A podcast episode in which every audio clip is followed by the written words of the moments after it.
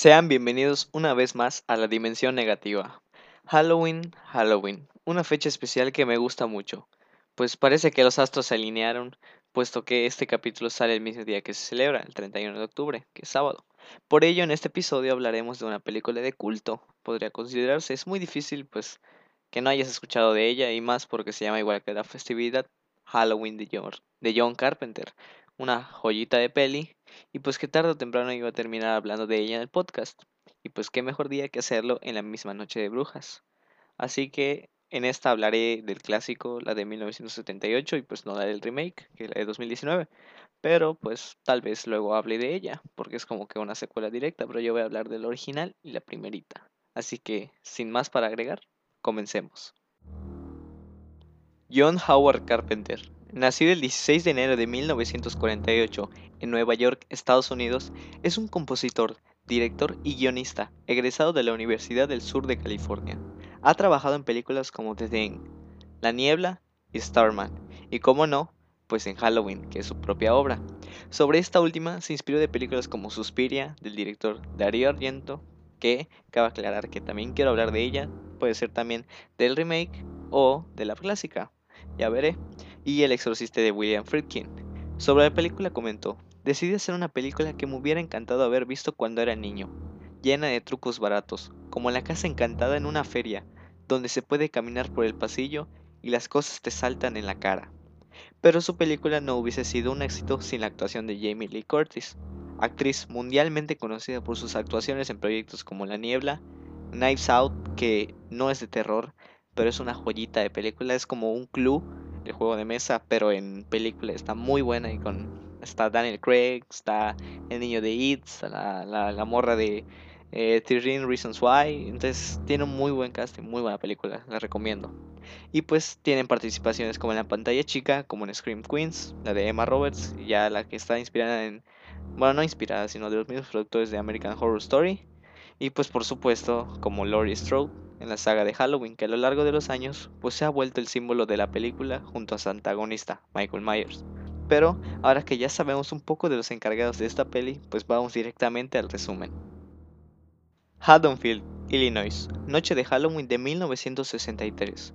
Vemos desde la perspectiva de alguien una casa, acercándose para observar a la típica pareja de las películas de terror. Solos en la casa, cuando ocurre eso, pues significa una cosa, delicioso saben, el, el fantástico el delicioso, ya, ya, saben a lo que me refiero.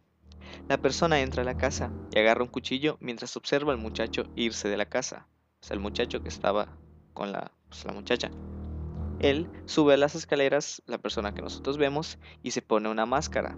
Entra a la habitación de la muchacha y mocos, se la chacalea. O sea, la apuñala repetidas veces. La persona baja las escaleras para salir del auto y de él salen dos señores, donde vemos y dejamos de ver la primera persona y resulta que es Michael Myers de niño, quien asesinó a su propia hermana. Luego pasamos a Smiths Grove, Illinois, 30 de octubre del 78, o sea, pasaron unos años después de ese suceso. El doctor Loomis junto a una enfermera viajan al hospital psiquiátrico de Illinois para trasladar al Michael a otra prisión de máxima seguridad pero antes de llegar al hospital son atacados por el mismísimo Michael, que, tras forcejear y lograr sacar a la enfermera del auto, logra escaparse. Al día siguiente, pues conocemos a nuestra protagonista, Laurie Strode. Ella se dirige a la escuela, pero antes de, pues debe dejar unas llaves en la casa de los Myers, casa que presuntamente parece abandonada por años, pero luego de marcharse vemos una silueta observando a Laurie mientras sigue su camino. Nosotros pues ya sabemos quién es esa silueta. Ya en la escuela, Lori presiente algo extraño, como si la estuviesen observando. Al mirar hacia la calle, efectivamente, nuestro antagonista la observa desde lo lejos con su característica máscara. Al volver a mirar, pues Lori se percata que había desaparecido. El Michael claramente es un acosador, porque pues fuera de la escuela de primaria del niño que Lori cuida, porque ella es niñera, nuestro antagonista lo observa desde lejos, tomando un auto para disimular un poquito que lo está observando. Aquí hay dos preguntas que nunca serán respondidas, o que al menos pues como que son también un poquito bobas, pero pues como que a simple vista tú lo piensas y dices, ¿qué pedo? La primera es, ¿cómo aprendió a Michael, cómo aprendió a manejar si toda su vida ha estado en un psiquiátrico? Porque pues desde que fue niño lo encerraron, entonces, ¿cómo sabe manejar? Porque no creo que hayan autos automáticos en el 78. Y pues, ¿cómo el niño no se da cuenta que lo están observando por minutos? O sea, una persona hasta que lo observan 30 segundos se da cuenta que lo están observando, pero pues ese niño no sé qué tiene, no sé si es normal que lo observe, no sé. Pero pues son cosas que nunca sabremos. Al salir de la escuela, Lori vuelve a casa con sus amigas. Primero un auto pasa y obviamente por la canción sabemos que es Michael. Sin más sospechas, continúan su camino. Al dejar a su amiga en su casa, Lori se percata de algo extraño justo unos metros adelante. Mi compa el Michael las observa detrás de un arbusto, pero este se va luego de, luego de que su amiga investigase. Al llegar a su casa, Lori observa en su patio, o más bien en el patio de su vecino, al buen Michael, que vuelve a desaparecer para seguir asustando a nuestra protagonista. Después de un rato, después de un rato largo más bien, donde persigue a Lori en un auto mientras ella va con su amiga a su trabajo, o sea, a una casa, por fin las deja de hostigar o eso vemos, puesto que seguimos observando al Dr. Loomis que investiga el paradero de Michael. Él se queda en la casa de los Myers, pues para ver si pues, termina apareciendo ese güey, dando lugar pues, a su antigua casa. Sin rastro de él recientemente, o al menos, pues él no estaba en la casa, Michael. La amiga de Lori la llama mientras ambas trabajan. Pues el Michael observa a la amiga de Lori, quien pues no les da mucha importancia a los ladridos del perro. Y pues sabemos que en las películas del terror o más bien en la vida normal, si un perro ladra es porque algo no está bien o pues como que no, no es del todo normal. Pues ni que la están observando porque pues también lleva un montón de rato observándola. Pues ya luego de un rato decide ir por su novio o amigo porque pues no se especifica en su coche. Pero al entrar en los asientos de atrás estaba el querido Michael esperando, el cual la estrangula hasta matarla. Los amigos de Annie, que es la amiga de Lori, la que acaban de matar, pues van a la casa donde ella estaba, o se supone donde ella estaba, pero pues sabemos que está tiesa. Después de un rato y hacer cosas indebidas, ya saben qué, porque pues es una película de terror, Michael mata al vato. Lo, curioso aquí y lo raro es que lo ahorca, lo levanta y te digo, bueno, pues te lo paso porque es un güey de dos metros el Michael.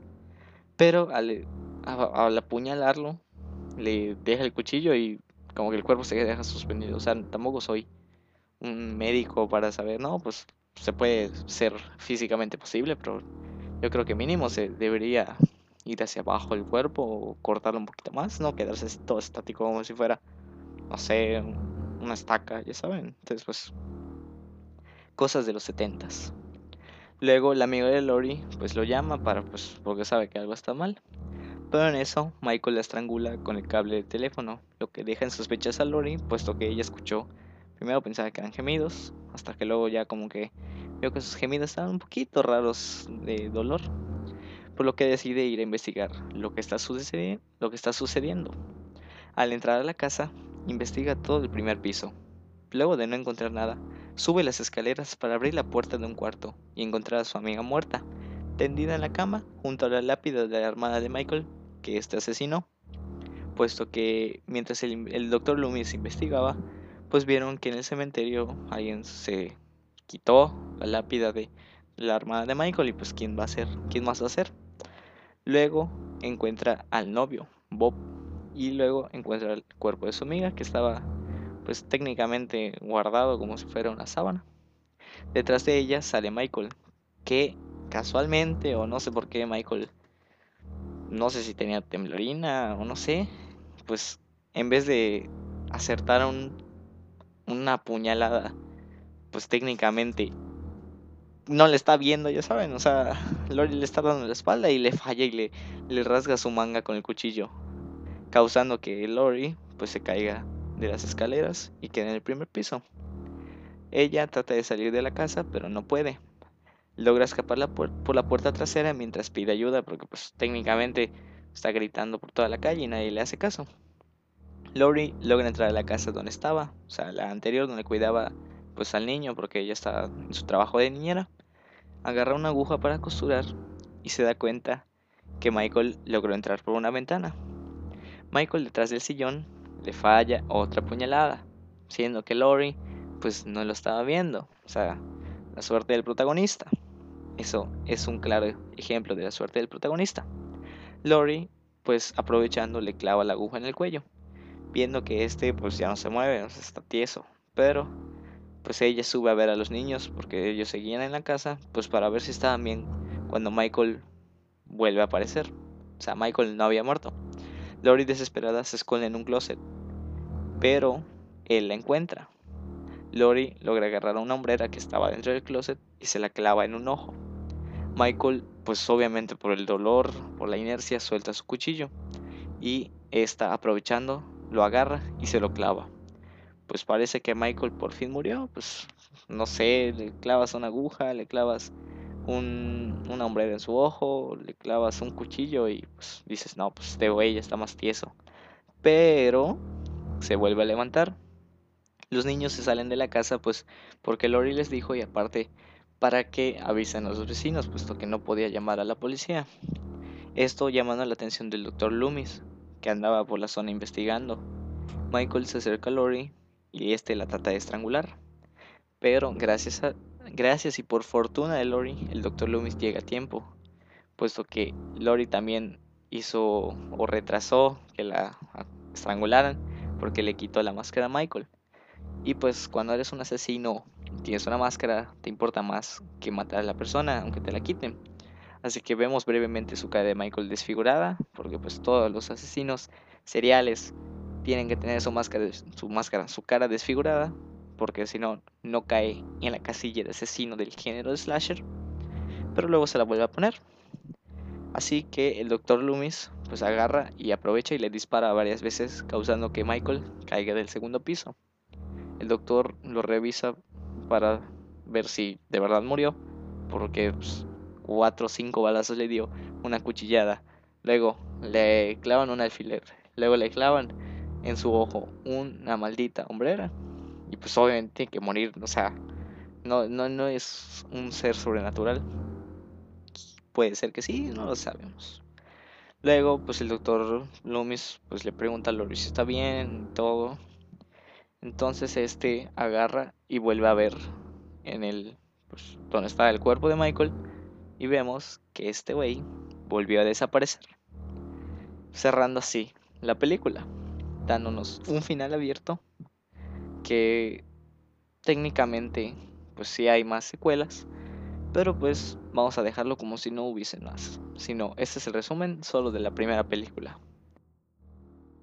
Y pues así termina esta película, donde también podría llamarse Michael el acosador, porque pues realmente parte de toda la película, mayormente gran parte de la película, es Michael pues observando a Lori, a sus víctimas en sí, entonces, pues hay muchas partes que es pues solo observar y pues obviamente como que no iba a poner todas en el resumen porque también se vuelve algo tedioso, pero cuando lo ves en la película no, no es tan tedioso, o sea, realmente te mantiene atrapado, te mantiene entretenido y viendo la película.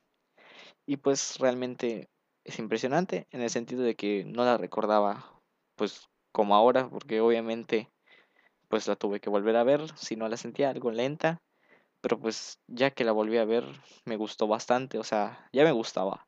Pero ahorita pues me volvió a gustar aún más por la misma razón de que como que la ves otra vez y es cambia, cambia la chispa, cambia el sentido de la película. Entonces, esta es una película que sí o sí debes ver y pues qué mejor que verla en estas fechas porque pues es Halloween y se llama Halloween y necesitas verlo en Halloween. Dije mucho Halloween, pero es porque Halloween es Halloween. Así no puedo definir de otra manera. Así que no tienes excusa para verla, ¿ok? También, pues, esta película puedes encontrar en Amazon Prime Video o donde se te haga más cómodo. O sea, no me están pagando porque, pues, ya saben. Pero es como que la manera más accesible y legal, se podría decir, pues, para verla. O sea, yo la vi en Amazon Prime Video otra vez, porque, pues, la primera vez la vi hace años, pero no me, no me acordaba. Pero pues está bien, está fachera. Me gustó bastante la película. Otra vez. O sea, ya la había visto. Hago énfasis en eso. Y pues realmente es, una, es un gran exponente de este tipo de géneros. Obviamente hay más eh, películas del género slasher como pues Viernes 13, Pesadilla en la calle Infierno, pues Chucky. Eh, las de Saw, pues eh, no contarían tanto como este género de slasher en el sentido de que pues no hay un asesino en sí que tú digas es el antagonista principal, o sea, sí hay, pero son las trampas lo que es la sangre y todo. Entonces, este es uno de los, podría decirse, tres más importantes antagonistas del género slasher porque pues Jason, Jason Voorhees, Freddy Krueger y Michael Myers. También Scream, el fantasma, ese, ese pato meco. Pero pues, eh, o sea, realmente debes ver sí o sí, como ya te he dicho, la película. Y si eres fan de estos, este tipo de películas de este género, pues a comparación de otras no es tan sangrienta. Así que también no te esperes que salgan las vísceras, ni, ni que se vean las cabezas cortadas, ni nada. O sea, realmente si lo notan o prestan atención, pues Michael o los acuchilla solo un poco, o sea, no se ve tanto la sangre, o los estrangula. Entonces también Michael es un poquito family friendly, así que pueden verla. Lo que sí, pues advierto que pues también tampoco es que un niño la pueda ver porque pues hay escenas. Entonces, pues realmente se la recomiendo mucho. Y pues sin más para agregar, pues gracias por haberme escuchado una semana más. No olvides de seguirme pues en el Instagram del podcast que es DN, N de niño, porque luego parece que digo M, pero no, es N, N, bajo podcast. Mi nombre es César Contreras y nos vemos en el próximo episodio.